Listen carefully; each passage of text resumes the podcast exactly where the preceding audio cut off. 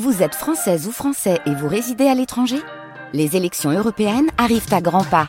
Rendez-vous le dimanche 9 juin pour élire les représentants français au Parlement européen. Ou le samedi 8 juin si vous résidez sur le continent américain ou dans les Caraïbes. Bon vote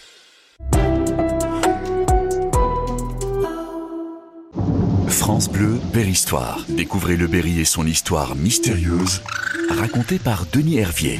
Dans le jeu diplomatique qui se déroule à la fin de 1498 et début 1499, rappelons les enjeux.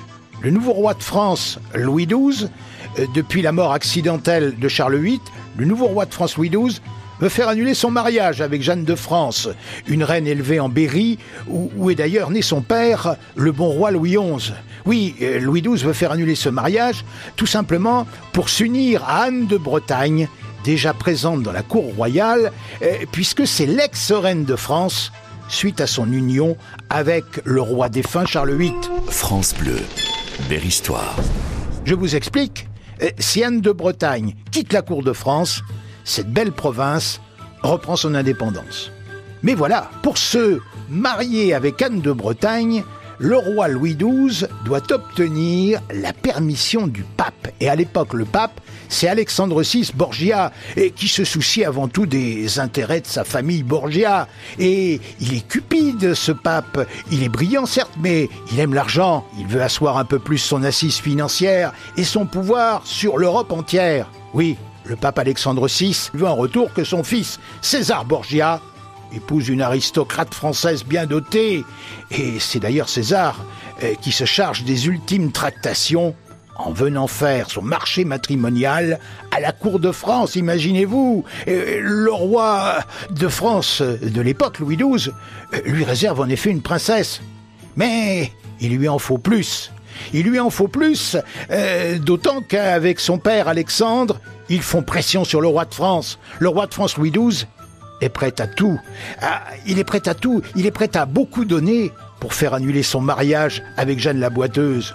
Oui, le roi de France Louis XII promet à César le duché de Valence. En plus de cela, il lui promet le comté de Die et la seigneurie d'Issoudun. Oui, les terres du Berry à l'époque et ce qu'elles peuvent rapporter font souvent partie de ce genre de tractation. France Bleu vous plonge au cœur de l'histoire. Berry-Histoire. Le roi de France, et qui est prêt à lâcher beaucoup pour faire annuler son mariage, propose également à César Borgia de guerroyer en son nom, rien que cela, à la tête de l'armée française, jusqu'à ce que César ait suffisamment de pouvoir pour le faire avec sa propre armée. Rendez-vous compte en lui promettant monts et merveilles, le souverain français espère ainsi recevoir du père de César Borgia, le pape Alexandre VI, eh bien, il espère tout simplement la bulle pontificale, le délivrant de son premier mariage, afin d'épouser la femme de ses rêves et de son prédécesseur, Anne de Bretagne, qu'il a toujours trouvée d'ailleurs fort à son goût. Oui, voilà où on en est des tractations en cette fin 1498. La suite s'annonce donc passionnante. France Bleu, Berry-Histoire. Replongez-vous au cœur de notre histoire commune.